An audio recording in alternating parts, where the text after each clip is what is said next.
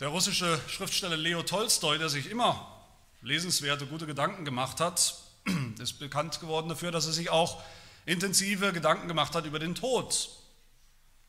Was vielleicht allein schon eine Tugend ist heutzutage, weil das kaum mehr noch jemand macht. Fast so, als würde die Realität des Todes irgendwie verschwinden, wenn wir nicht drüber nachdenken, nicht drüber reden, was natürlich nicht der Fall ist. Und Tolstoi hat sich so intensiv sogar Gedanken gemacht über den Tod, was der Tod eigentlich bedeutet für das Leben, dass er sich auch viele Gedanken gemacht hat über den Selbstmord.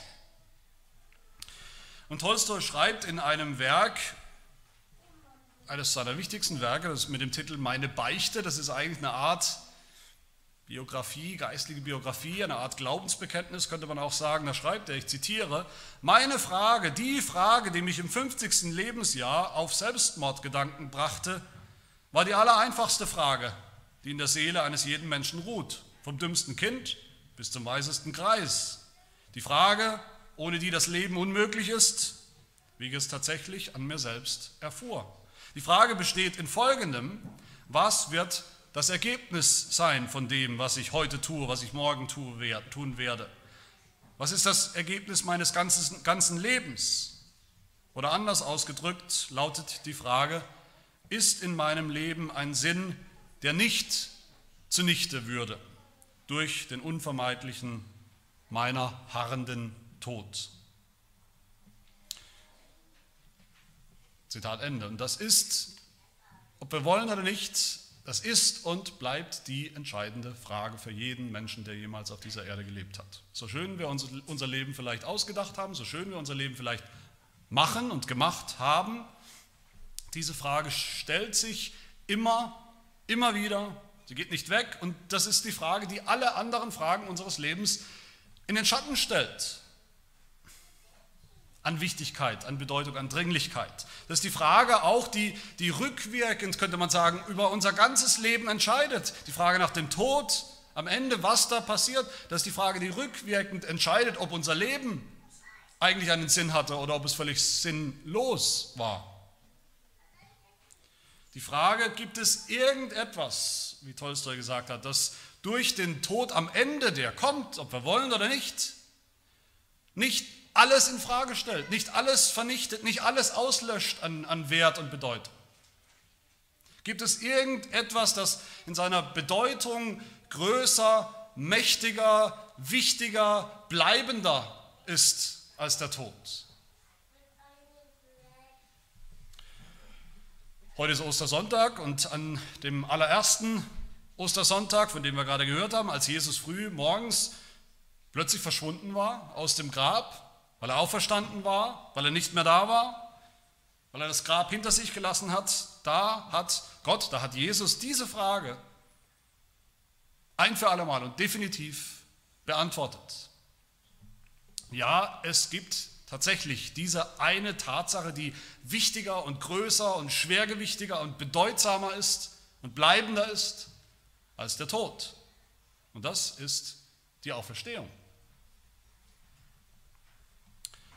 Diese Auferstehung, diese Auferstehung, seitdem sie passiert ist, ist sie jetzt das Maß aller Dinge.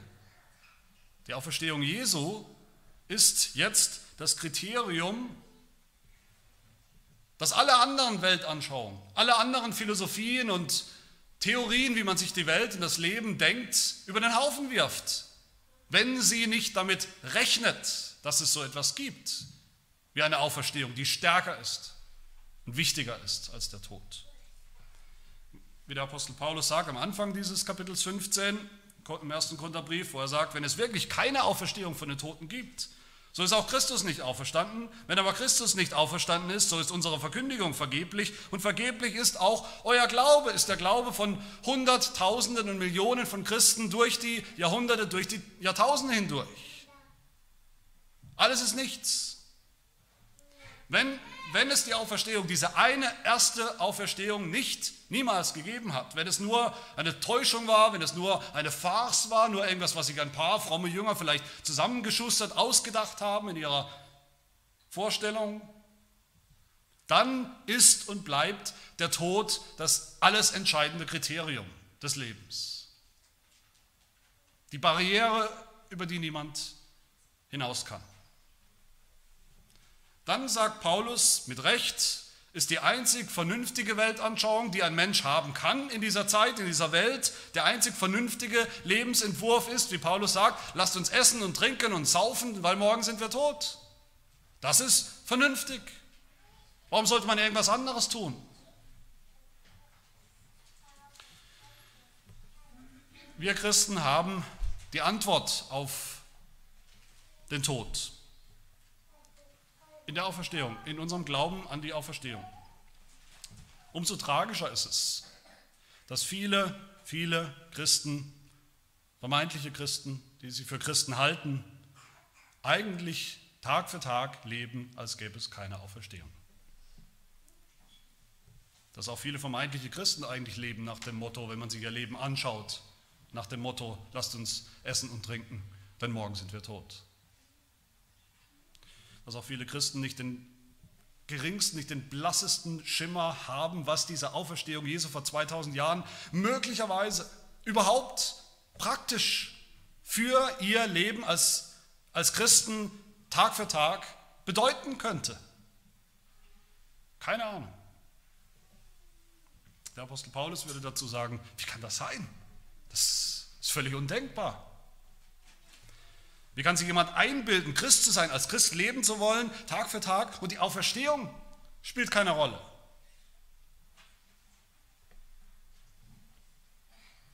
woher kommt das? Das kommt daher, dass wir als Christen, viele von uns, das Evangelium zusammengeschrumpft und verkürzt haben. Was ist das Evangelium? Wie verstehen wir? Das Evangelium ist einfach, dass unsere Sünden vergeben sind.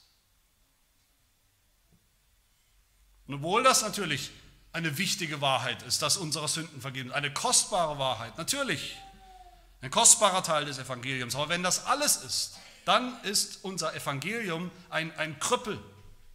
Das ist nichts, was Kraft hat in unserem Leben. Das ist eine Wahrheit, die uns nicht wirklich bewegt, bewegen kann.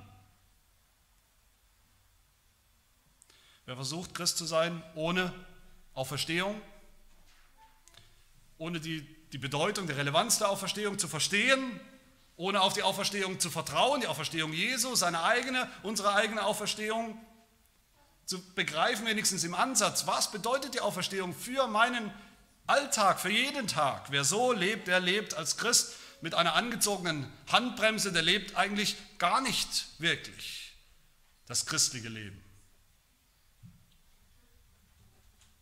Der kennt nicht die Kraft der Auferstehung. Jesus konnte das nicht. Für Jesus, ohne jeden Zweifel, für Jesus stand die Auferstehung, auf die alles hinzuläuft, im Mittelpunkt. Für Paulus auch. Paulus kann man überall anfangen zu lesen und man findet immer wieder das Kreuz, aber auch gleichzeitig die Auferstehung im Mittelpunkt. Das christliche Leben ist überhaupt nichts, wenn es nicht voll und ganz, wenn es nicht durch und durch bestimmt ist, angetrieben wird von der Kraft der Auferstehung. Dann bleibt nichts. Was ist das Leben, was wir zu leben haben? Das Leben als Gläubige, als Christen. Das ist Nachfolge, Nachfolge Jesu. Nachfolge Jesu ist was? Nachfolge Jesu ist schwer. Das bedeutet, dass wir unser Kreuz auf uns nehmen müssen, jeden Tag neu, sagt Jesus. Das bedeutet, dass wir leiden müssen, bereit sein müssen zu leiden, bereit sein müssen, uns selbst aufzugeben, uns selbst zu verleugnen. Das bedeutet, dass wir bereit sein müssen, sagt Jesus, die Kosten gut zu überschlagen. Warum? Weil die Nachfolge viel kostet, weil die Nachfolge alles, uns alles kostet, uns alles abverlangt. Nachfolge bedeutet, Leiden bedeutet so wie Jesus, wie der Meister, dass auch wir verspottet werden und verachtet werden, verfolgt werden wegen unseres Glaubens.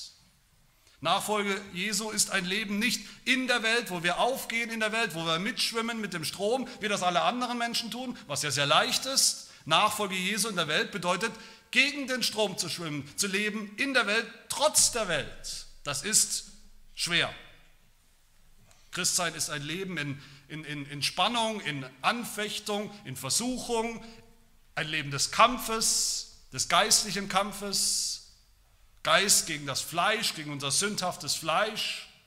Wer das nicht weiß, dass, es, dass das das christliche Leben ist, Der ist blind, der ist verwirrt, der hat falsche Erwartungen vielleicht an das Evangelium, an das Christsein. Das ist die Realität, die Jesus uns verheißen hat, die wir zu leben haben. Wer das nicht weiß, der hat das Alte Testament nicht gelesen, wo die Rede ist, wie wir ja auch sehen in den Exodus-Predigten, wo die Rede ist von der Pilgerschaft der, der Gläubigen, der Alten, wie sie, wie sie gewandert sind durch, diese, durch die Wüste dieser Welt, mit all den Versuchungen und Anfeindungen und Kämpfen. Der hat das Neue Testament nicht gelesen, die Pilgerschaft der, der Gläubigen, der Jünger Jesu, der frühen Kirche, wie die verfolgt wurden um ihres Glaubens willen, wie sie getötet wurden als Märtyrer. Die Welt ist Feindesland, ist feindliches Territorium, diese Welt und diese Zeit. Sie ist nicht das Paradies, sie ist nicht der Garten Eden, sie ist Ausland, Exil, Sie ist nicht Unschuld, sie ist nicht Originalzustand, wo alles in Ordnung ist. Sie ist eine böse Zeit, eine gefallene Schöpfung, in der wir leben. Es ist ein Leben des Zerfalls, des Zerbruchs, des Leids, der Krankheit, des Todes. Wer das nicht sieht, egal ob er gläubig ist oder nicht, der ist verblendet, der leidet an Realitätsverlust. Aber wenn wir das wissen, dass das die Realität ist. Wer das kennt, der fragt, der muss fragen, der muss schreien aus seinem Herzen. Wer kann das überhaupt? Wer ist dazu tüchtig? Wer ist dazu in der Lage? Woher soll mir die Kraft kommen für so ein Leben? Die Kraft, die das eigentlich Unmögliche möglich macht, was Jesus von uns fordert.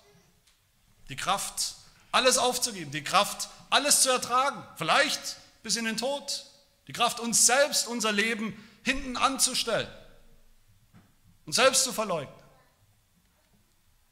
Wer kann so leben? Meine Lieben, die Antwort ist die Auferstehung. Ich finde es sehr spannend und auch hilfreich, lehrreich, wie der Apostel Paulus diesen Abschnitt, den wir gelesen haben, beginnt. Er beginnt, indem er einen Skeptiker zitiert, einen zitiert, der Probleme hat mit der Auferstehung. Ein Menschen oder eine Ansicht, die wir heute auch kennen. Weit verbreitet, vielleicht eine Standardansicht, vielleicht denken manche von uns so, denkst du so. Und das ist die Ansicht, ganz einfach, dass der Tod das Ende ist. Fertig aus. Finito mit dem Tod. Das ist die Ansicht, man könnte sagen, eine materialistische Sicht, dass der Leib, der Körper, die materielle, die sichtbare, die greifbare Welt, wie wir sie kennen, das ist das Ultimative, das ist das Einzige, das einzig Wahre. Und dass dann der Tod, wenn er kommt, und er wird kommen, der Tod ist einfach das logische Ende von dieser Wirklichkeit. Der Skeptiker sagt, so zitiert ihn Paulus schon in Vers 12, etliche unter euch sagen, es gebe keine Auferstehung der Toten. sagen die einfach so. Und dann hier in Vers 35 zitiert er wieder diesen Skeptiker oder einen anderen, der sagt, der einwendet, wie bitteschön soll das gehen? Wie bitteschön sollen die Toten auferstehen? Mit was für einem Leib sollen sie, mit was für einem Körper sollen sie dann plötzlich wieder daherkommen? Wie soll das aussehen? Wie sollen wir uns das vorstellen? Sollen sie einfach sterben und dann plötzlich Zack, fünf Sekunden später sind sie wieder da. Mit einem Leib aus Fleisch und Blut, wie sie waren. Sehr interessant. Ostersonntag, Auferstehung, da gehen viele Leute in die Kirche, die sonst auch nicht in die Kirche gehen werden. Aber was interessant ist, was ich fast spannender finde, ist, dass ja die meisten Menschen tatsächlich an eine Auferstehung glauben. Die meisten Menschen glauben an eine Auferstehung. Auferstehung, auf, an eine von zwei Versionen von Auferstehung glauben die meisten Menschen, wenn man sie fragt. Ein Leben nach dem Tod. Wenn es überhaupt ein Leben nach dem Tod gibt, dann ist es entweder, das ist die erste Version, entweder eine, eine, eine körperliche Wiedergeburt in irgendeiner Form, irgendeine Form von Reinkarnation, dass wir eben dann in einem anderen Körper aus Fleisch und Blut, vielleicht als Mensch als anderer Mensch, als junger oder alter Mensch oder als Tier oder was auch immer, wieder da sind und sozusagen auf der Erde nochmal leben, nochmal in eine zweite Runde gehen oder in eine dritte Runde gehen. Leiblich, greifbar, sichtbar. Wie eben der Skeptiker hier sagt, mit was für einem Leib sollen die Toten kommen? Wenn sie wiederkommen, wie sehen sie dann aus? Oder die andere Vorstellung von Auferstehung, die viele, viele Menschen haben, das ist eine Sicht, die alles vergeistlicht, wo es keinen Leib, keinen Körper gibt. Irgendeine Form von Seelenwanderung. Die Seele lebt weiter nach dem Tod, ganz ohne Leib. Die Seele flattert irgendwo herum, in irgendeiner Form, gasförmig, unsichtbar, wie auch immer. Vielleicht verschmilzt sie mit den anderen Seelen. All diese Sichten haben natürlich gemeinsam, dass sie völlig dem, was wir hier sehen, den biblischen Gedanken widersprechen. Wie begegnet Paulus diesen Skeptikern? Was ist seine Antwort? Wie, wie erklärt er die Auferstehung? Wie beweist er die Auferstehung? Paulus tut drei Dinge hier.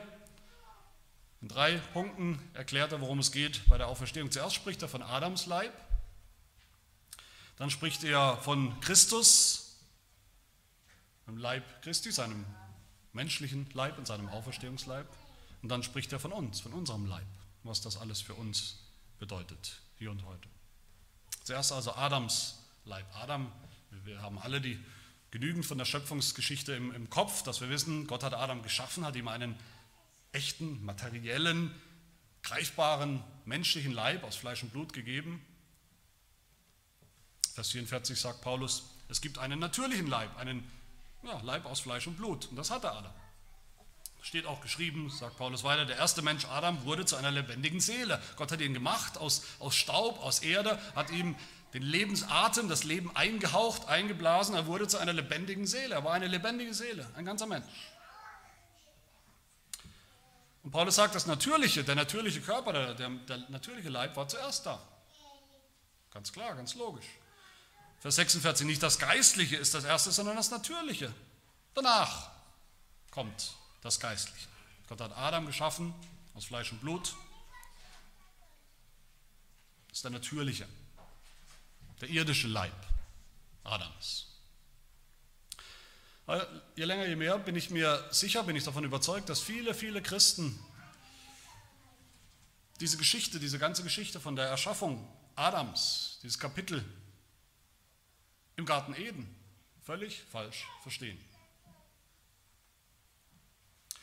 Die meisten Christen, wenn sie überhaupt noch das Alte Testament lesen, die meisten Christen, wenn sie überhaupt noch den Schöpfungsbericht lesen, äh, hoffentlich aus einem, irgendeinem anderen Grund, als nur herausfinden zu wollen, immer, wie lange wissenschaftlich gesprochen vielleicht die Schöpfungstage waren oder, oder doch nicht waren.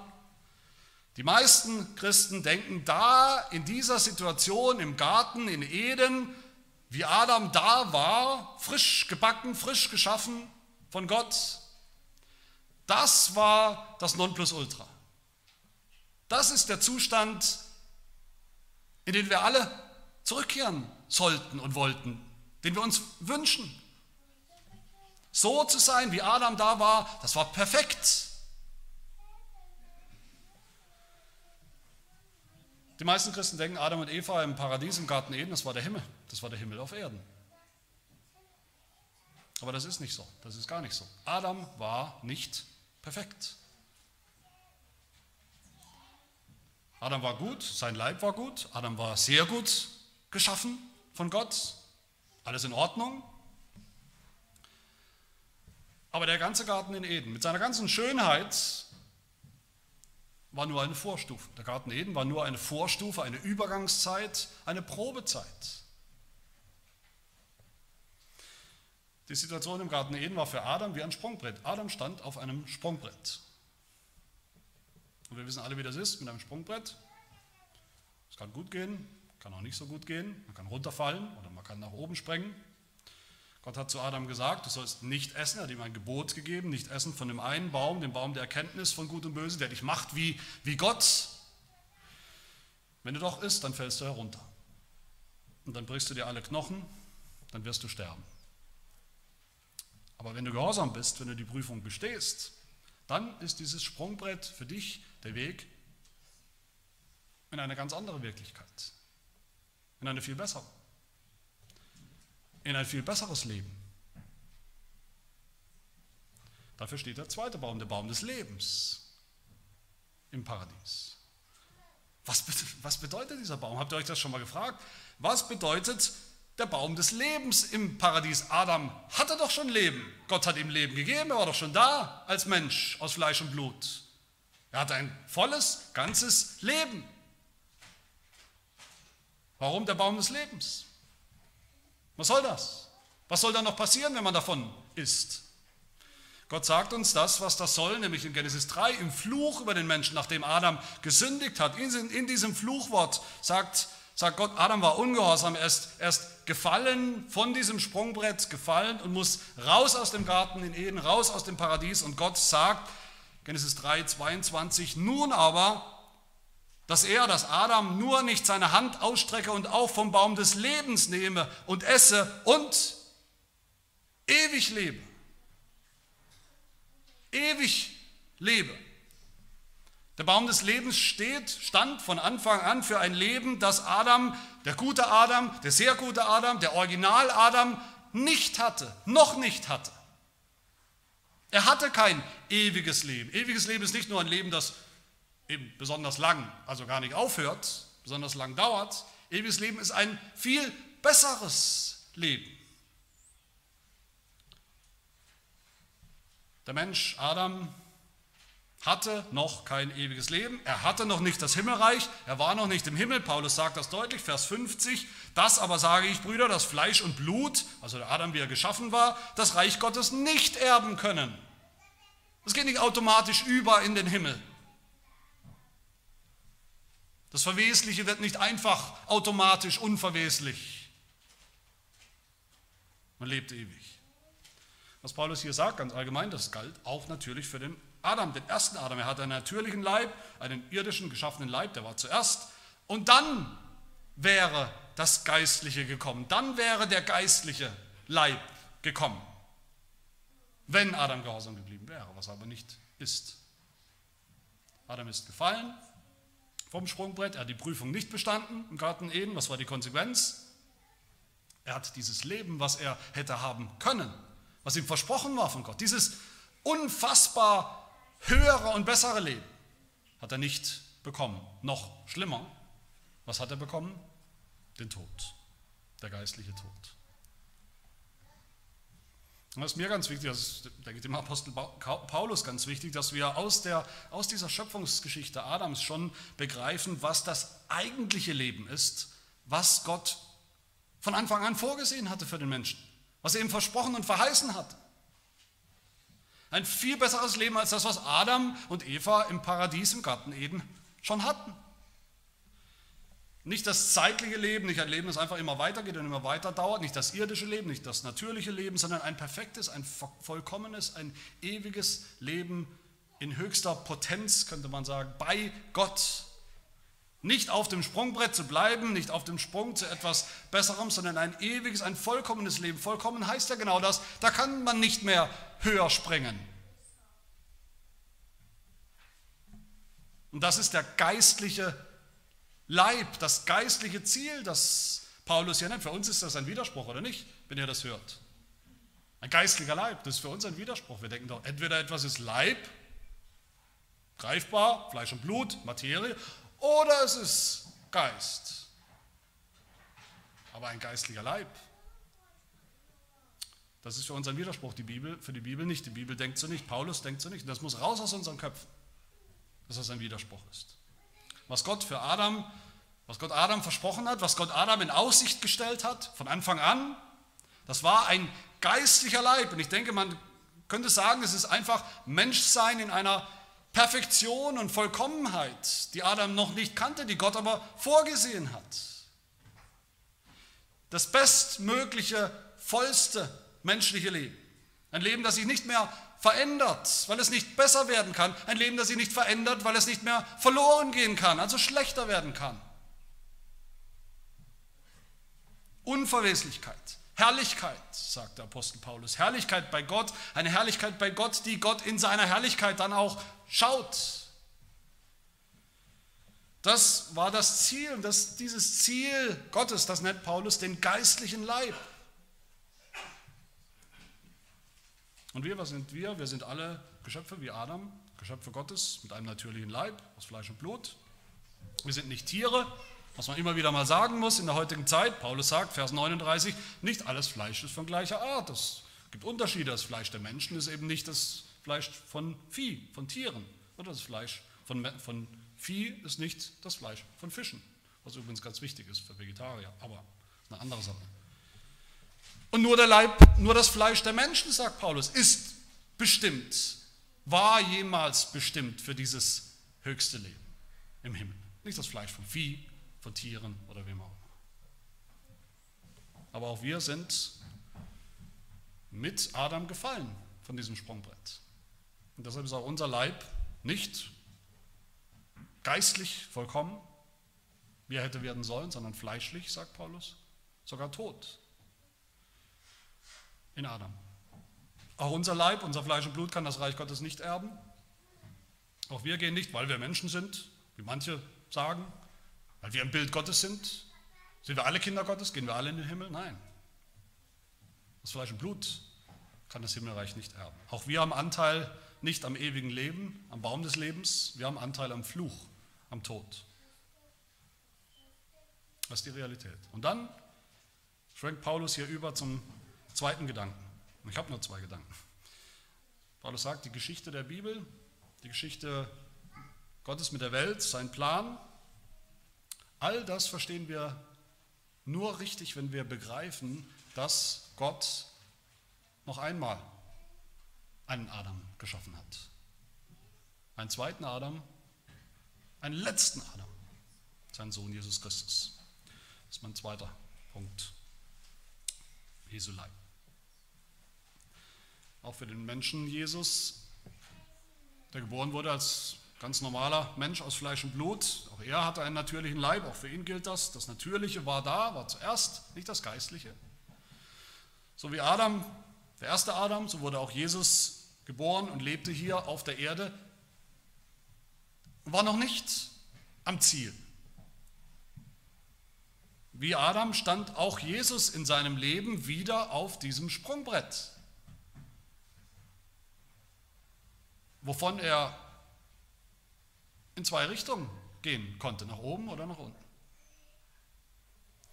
Auch Jesus musste sich beweisen, auch Jesus musste eine Prüfung bestehen, die Prüfung des Gehorsams. Er musste voll und ganz bis zuletzt den Willen Gottes tun, bis zum letzten Atemzug am Kreuz. Wenn Jesus ungehorsam geworden, gewesen wäre, geworden wäre, dann wäre er vom Sprungbrett gefallen, aber Jesus war gehorsam in jeder Beziehung. Er hat Gottes Gebot gehalten, er hat Gottes Willen getan, er war gehorsam.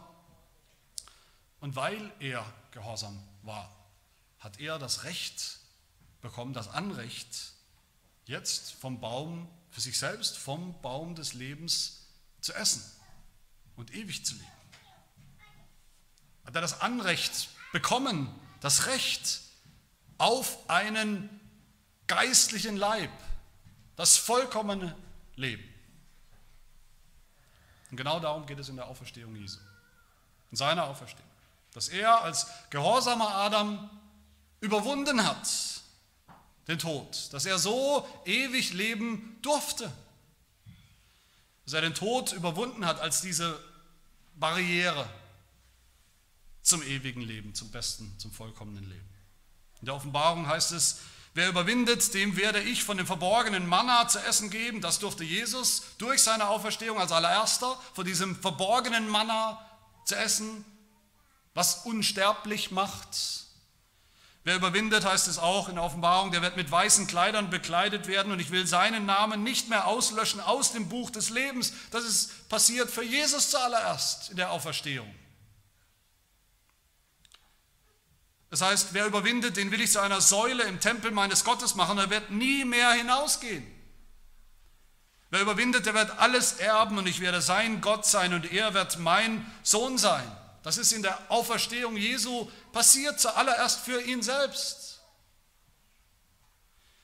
Da hat Jesus überwunden, der Löwe aus dem Stamm Juda. Überwunden den Tod, überwunden den Teufel, die Welt. Und da hat Jesus seinen eigenen geistlichen Leib bekommen. Einen echten Leib, aus Fleisch und Blut, aber einen anderen. So dass die Jünger ihn nicht erkannt, nicht gleich erkannt haben nach der Auferstehung, erkannt haben, aber doch nicht so richtig, dass die Maria ihn nicht richtig erkannt hat, als sie mit ihm unterwegs war, bis ihr dann plötzlich die Augen aufgingen im Glauben. Sie sagt, Rabuni, Meister, erst nicht erkannt, dann doch erkannt. Ein Leib, ein Körper und doch anders. Ein geistigen Leib, der dann ganz vollkommen wurde, als Jesus aufgefahren ist in den Himmel und zur Rechten des Vaters sich gesetzt hat. In der neuen Welt, in der neuen Schöpfung einen unverweslichen Leib, einen durch und durch herrlichen Leib. Weil Jesus gehorsam war in seiner Prüfung bis zum Ende. Deshalb gilt für ihn, was Paulus hier schreibt in Vers 54, wenn dieses Verwesliche, Bezug auf Jesus, sein Leib, Unverweslichkeit anziehen und dieses sterbliche Unsterblichkeit anziehen wird, dann wird das Wort erfüllt werden, das geschrieben steht, der Tod ist verschlungen in Sieg. Tod, wo ist dein Stachel? Totenreich, wo ist dein Sieg? All das hat sich erfüllt in der Auferstehung Jesu. An diesem Ostermorgen, wo das Grab leer war, wo die Barriere des Todes, der Fluch des Todes weggenommen war und der Himmel, der Himmel geöffnet, der Himmel offen stand für Jesus als allerersten. Aber das ist noch lange nicht das Ende. Für Paulus fängt es da erst richtig an mit der Botschaft des Evangeliums. Paulus sagt uns hier, dass das alles mit uns zu tun hat. Das ist nicht in grauer Vorzeit vor 2000 Jahren und bedeutungslos für uns. Was bedeutet das für uns? Paulus sagt dann auch über uns, wie Adam, der erste Adam, wie Jesus, der Mensch, so ist es auch bei uns. Auch wir haben einen natürlichen Leib bekommen von Gott. Wir haben einen Leib aus Fleisch und Blut, wir alle. Auch bei uns ist das Natürliche zuerst, nicht das Geistliche. Wir werden geboren als Menschen aus Fleisch und Blut, aber wir werden geboren nicht mehr lebendig im eigentlichen Sinn, nicht geistlich lebendig. Wir haben keinen herrlichen, keinen geistlichen Leib. Wir sind geistlich tot. Soweit ist alles gleich. Bei uns wie bei Adam. Aber dann, ab hier, wird alles anders. Durch die Auferstehung Jesu wird jetzt bei uns und für uns alles anders. Jesus hat nicht nur für sich einen neuen Leib, einen geistlichen Leib bekommen, den er nicht mehr verlieren kann, der nicht mehr schlechter werden kann. Paulus sagt, Vers 45, so steht auch geschrieben, der erste Mensch Adam wurde zu einer lebendigen Seele, der letzte Adam zu einem lebendig machenden Geist. Das ist ganz anders. Das ist nicht vergleichbar mit dem ersten Adam. Jesus ist der letzte Adam, weil weil nach ihm keiner mehr kommen musste, weil er bestanden hat, weil er erfüllt, weil er überwunden hat. Und als letzter Adam ist Jesus nicht nur selbst in das Leben eingegangen, sondern ist geworden der lebendig machende Geist, der jetzt auch anderen dieses Leben spenden kann, geben darf, der die Vollmacht, die Autorität hat, dieses Leben auszuteilen. Auch uns. Weil Jesus, anders als der erste Adam, seine Prüfung bestanden hat, auf, auf ganzer Linie bestanden hat. Deshalb, liebe Gemeinde, stehen wir heute nicht mehr auf dem Sprungbrett. Manche Christen denken das auch.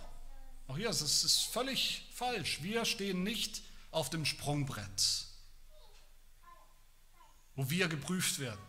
Sind wir gehorsam? Sind wir nicht gehorsam? Wenn gehorsam, dann vielleicht das Leben. Wenn nicht gehorsam, dann eben den Tod. Gott stellt uns nicht mehr in diese Situation. Wir stehen nicht mehr im Garten Eden, wir sind nicht mehr auf Probezeit bei Gott.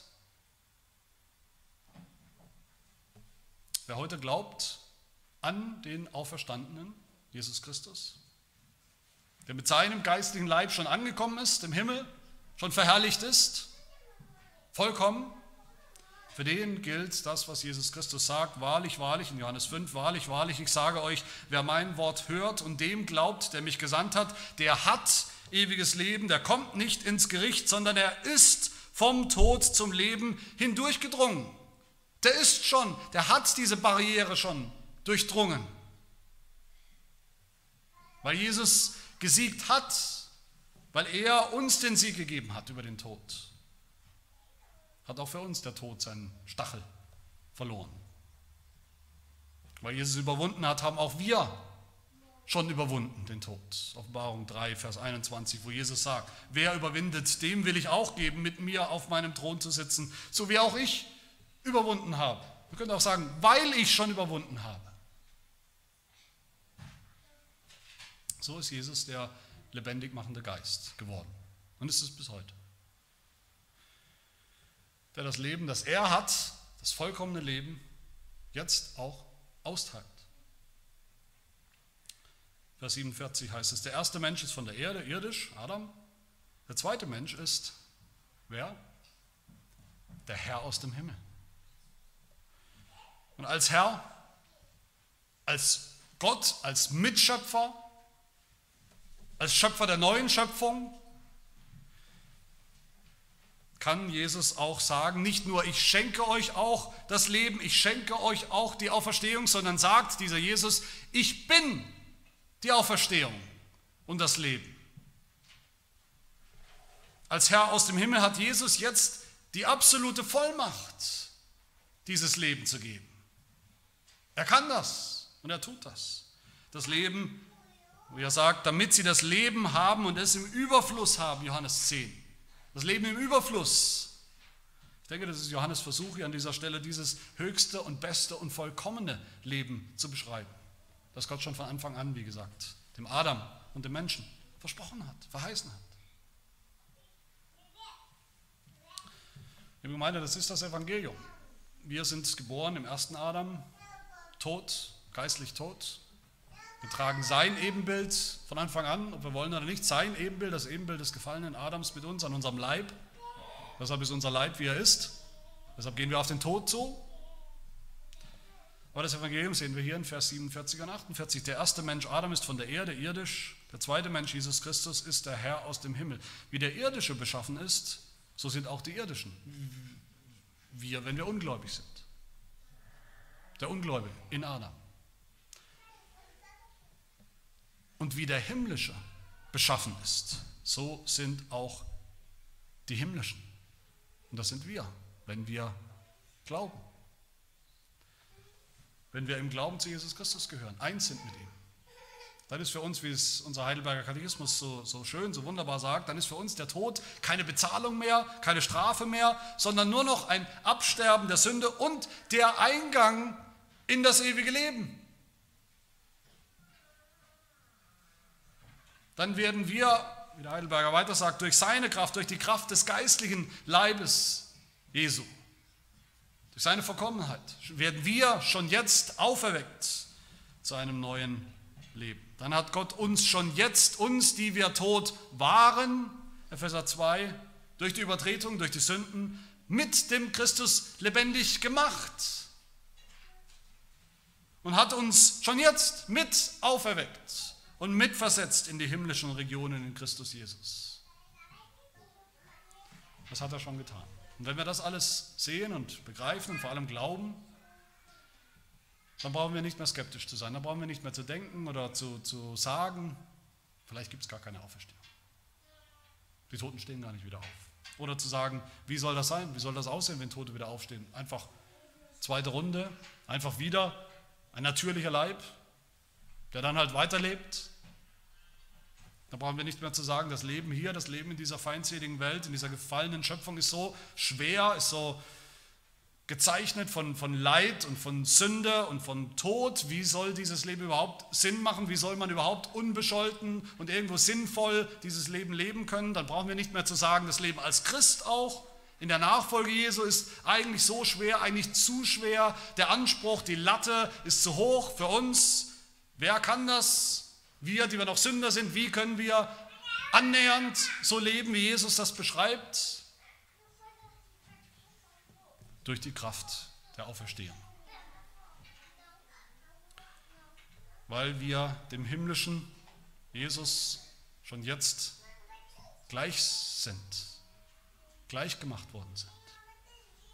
Weil wir jetzt schon Anteil haben an seiner Auferstehung. Weil wir heute schon erweckt sind, geistlich zu einem neuen Leben. Einem Leben, in dem wir nicht mehr geprüft werden. Einem Leben, in dem wir nicht mehr versagen können und fallen vom Sprungbrett in den Tod, in unser Verderben.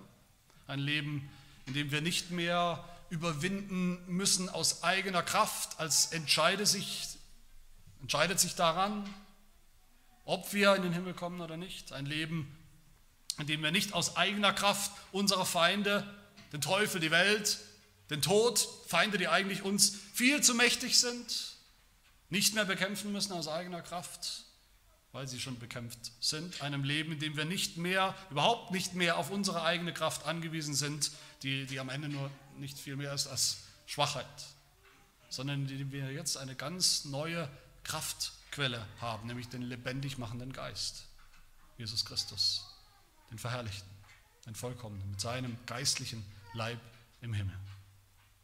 Der ist, wie wir eines Tages sein werden.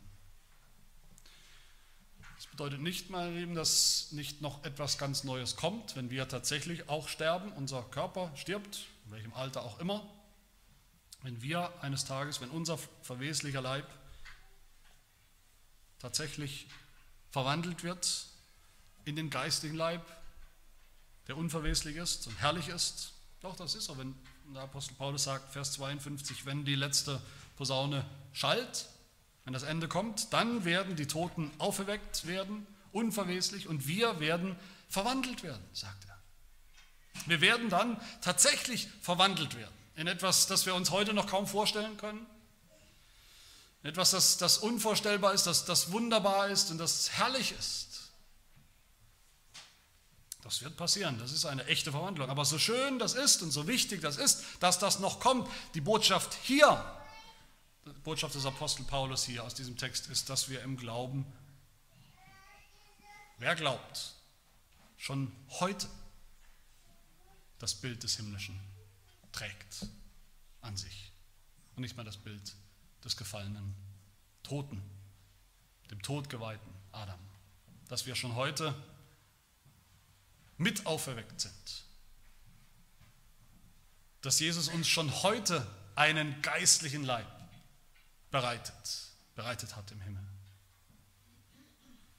Wie der himmlische beschaffen ist, wie Jesus beschaffen ist jetzt, seit seiner Auferstehung und Himmelfahrt, so sind auch wir schon jetzt im Glauben. So sehr, dass die Bibel uns hier, dass Gott uns jetzt schon als himmlische anspricht, obwohl wir alles andere sind als das, wenn wir auf uns selbst schauen.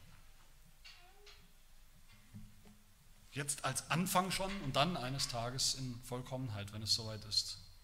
Wenn wir das Bild des Himmlischen tragen an unserem neuen Leib, an unserem geistlichen Leib, an unserem perfekten Leib, an unserem eigenen Auferstehungsleib.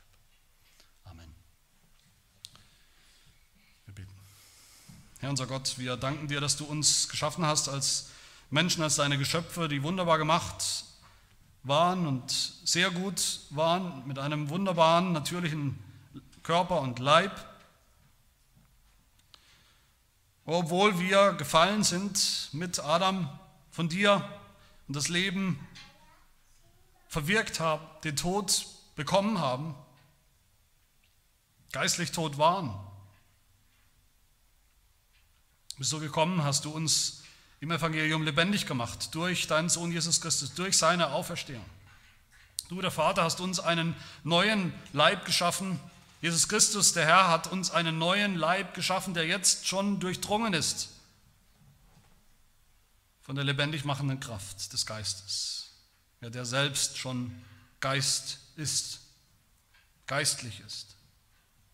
Also lass uns leben jeden Tag. Im Licht, in der Kraft der Auferstehung, durch den Glauben, den Blick auf das Geistliche gerichtet, nicht auf das natürliche, irdische, sodass wir dann auch mit absoluter Gewissheit das Himmelreich ererben, das du uns bereitet hast, das du uns geöffnet hast, eröffnet hast in deinem lieben Sohn, in seiner Auferstehung. Das bitten wir in Jesu wunderbarem Namen.